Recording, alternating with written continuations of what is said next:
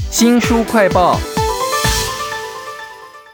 你知道吗？新加坡，曾经是马来西亚联邦的一部分哦，甚至马来西亚的“西”这个字指的就是新加坡。为您介绍，漫画中有漫画，虚构中有真实，很难界定的图文小说。书名呢叫做《漫画之王陈福才的新加坡史》。请到了猫头鹰出版社的副总编辑张瑞芳，瑞芳你好，嗯，大家好，我是瑞芳。啊，这本书真的是很难，但是我觉得那个虚实交错是非常有趣的部分呢。我觉得作者他的做法让我们有一种。不太确定自己看的到底是真的还是假的。比如说，当我要跟其他人介绍这本书啊，我有一本要出的漫画，然后里面有一个漫画家，他画了很多漫画，但是我要给告诉大家说，这位我说漫画家他是假的，他不是真正的漫画家。这个漫画家在书中呃的名叫做陈福才，作者把他定义为漫画之王。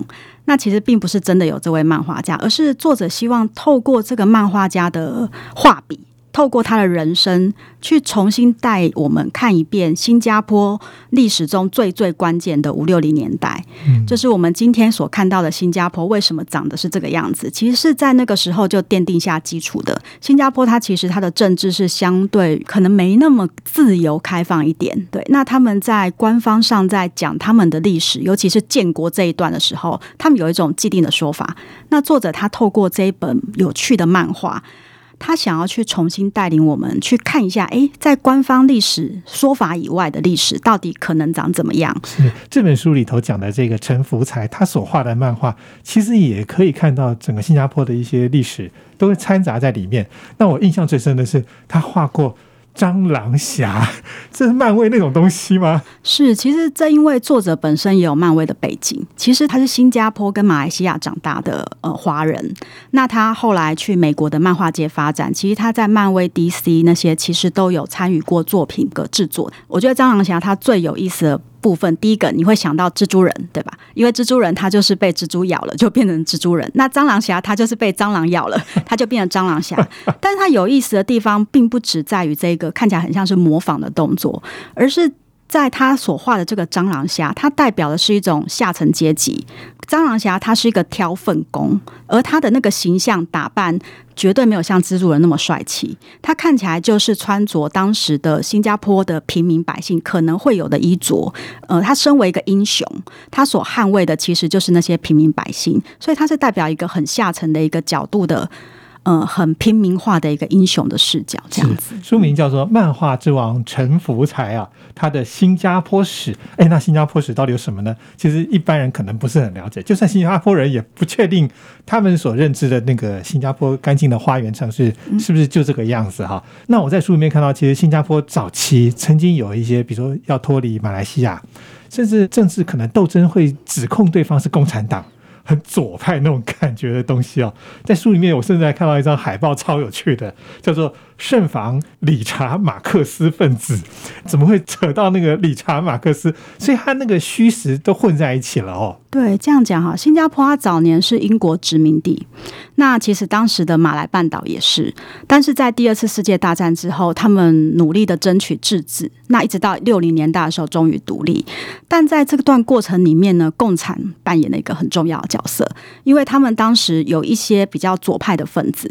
跟一些所谓的华人的学生哦，你可以想象，在殖民统治时代，比较讲英文的人，他就是上层阶级。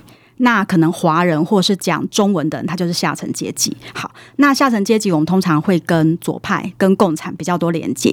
好，这些华人的学生还有所谓的工人们，他们当时是由左派的领导人一起组织他们。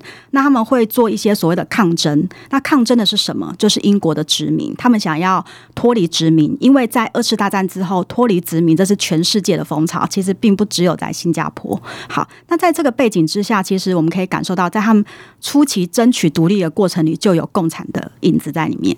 但是他们其实又很害怕，因为我们知道，在冷战时代，其实以美国为中心的西方国家跟以苏俄为中心的共产国家，他们有很大的权力上的斗争。那像新加坡这种小国，就是夹在中间的一个部分。那他们其实的立场，他们也不不希望共产的势力太大。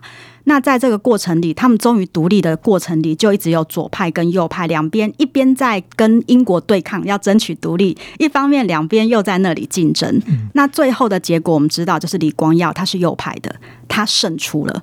当时原本跟他合作一起对抗英国，最后被他算是一脚踢开吗？的林清祥，就是这本书漫画里面一再重复的这个人物，他就是左派的代表。其实这两个人在这本漫画里头画的非常的详细哈，他们的兴衰，然后甚至到最后还有一种魔幻写实的感觉，就是跳到另外一个场景去了，都在漫画之王陈福才的新加坡史。那其实我最喜欢的是。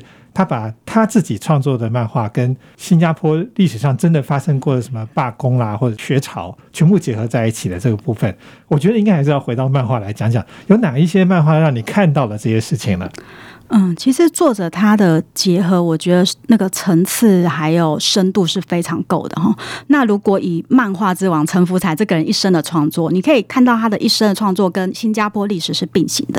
早期他的创作的故事，比如说阿发铁人，或是一三六部队，好，或者是比较科幻有外星人侵入地球的这样的主题，他其实着重的是新加坡早期历史，就是第二次世界大战的时候，日军他占领了新加坡，以及他们想要脱离英国殖民的时候的这样的努力。尤其是比如说刚刚一开提到的阿发超级铁人这个角色，它里面设计的这个超级铁人，你可以把它想成有点像我们小时候的无敌铁。金刚那样子的样子，好，那这个铁人他有一个很重要的特征，就是他只听中文的命令。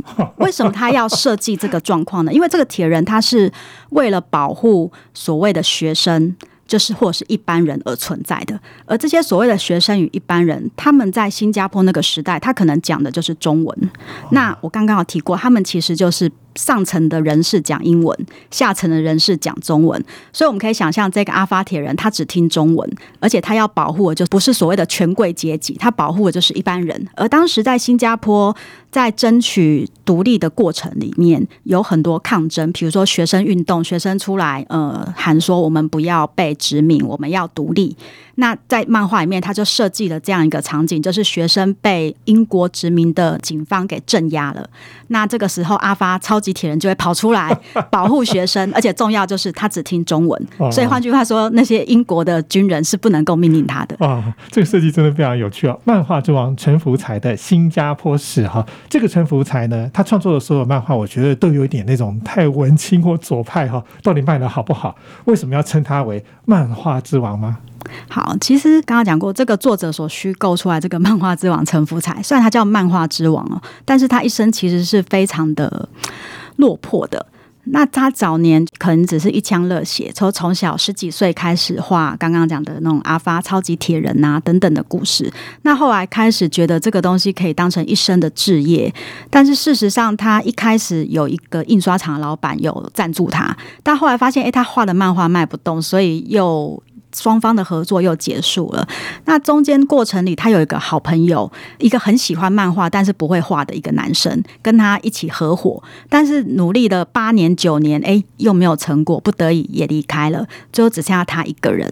但是他还是没有放弃，所以他后来他就选择了一个警卫的工作，就是当警卫，你其实有很多自己的时间嘛，对，那他就可以在当警卫的时间，他就可以画他自己的创作。那其实，在故事里有描述到，他可能到了六七十岁、七八十岁之后，他其实还是默默的接了很多案子，比如说会帮人家画肖像画呀。所以在我们这本书里面也会有他画那些肖像画的作品，他会接案子，然后去维生。但是一直都是默默无闻，甚至他到后来还去参加国际漫画节，其实也没有人理他。但是对于这件事，他自己就画了一个很嘲讽的小漫画当后记哦，就是把他自己画成一个超级厉害的人物，甚至赢过那个漫威里面负责画蜘蛛人的那个有名的漫画家 等等。他是用一个非常，就我自己认为，如果今天你是漫画人看的，应该会很有感觉。其实你身为一个艺术创作者，你要红。是不容易的。但是你要如何在一个不红的情况下坚持一辈子，到后来还是觉得画漫画、看漫画是一件幸福快乐的事情，很不容易。那陈福才，我觉得他有呈现出这一个面貌。其实我一开始想要介绍这本书，是因为我觉得讲到新加坡史，可能有一些超过那些城市花园的想象哈。但没想到看到的时候，他连那个叙事的方式、技法都令我非常的惊艳啊！非常谢谢猫头鹰出版的张瑞芳为我们介绍这本漫画之王陈福才的新加坡史，谢谢您，谢谢。请记得帮新书快报按赞、分享，也要帮我们留言哦。我是周翔，下次再会。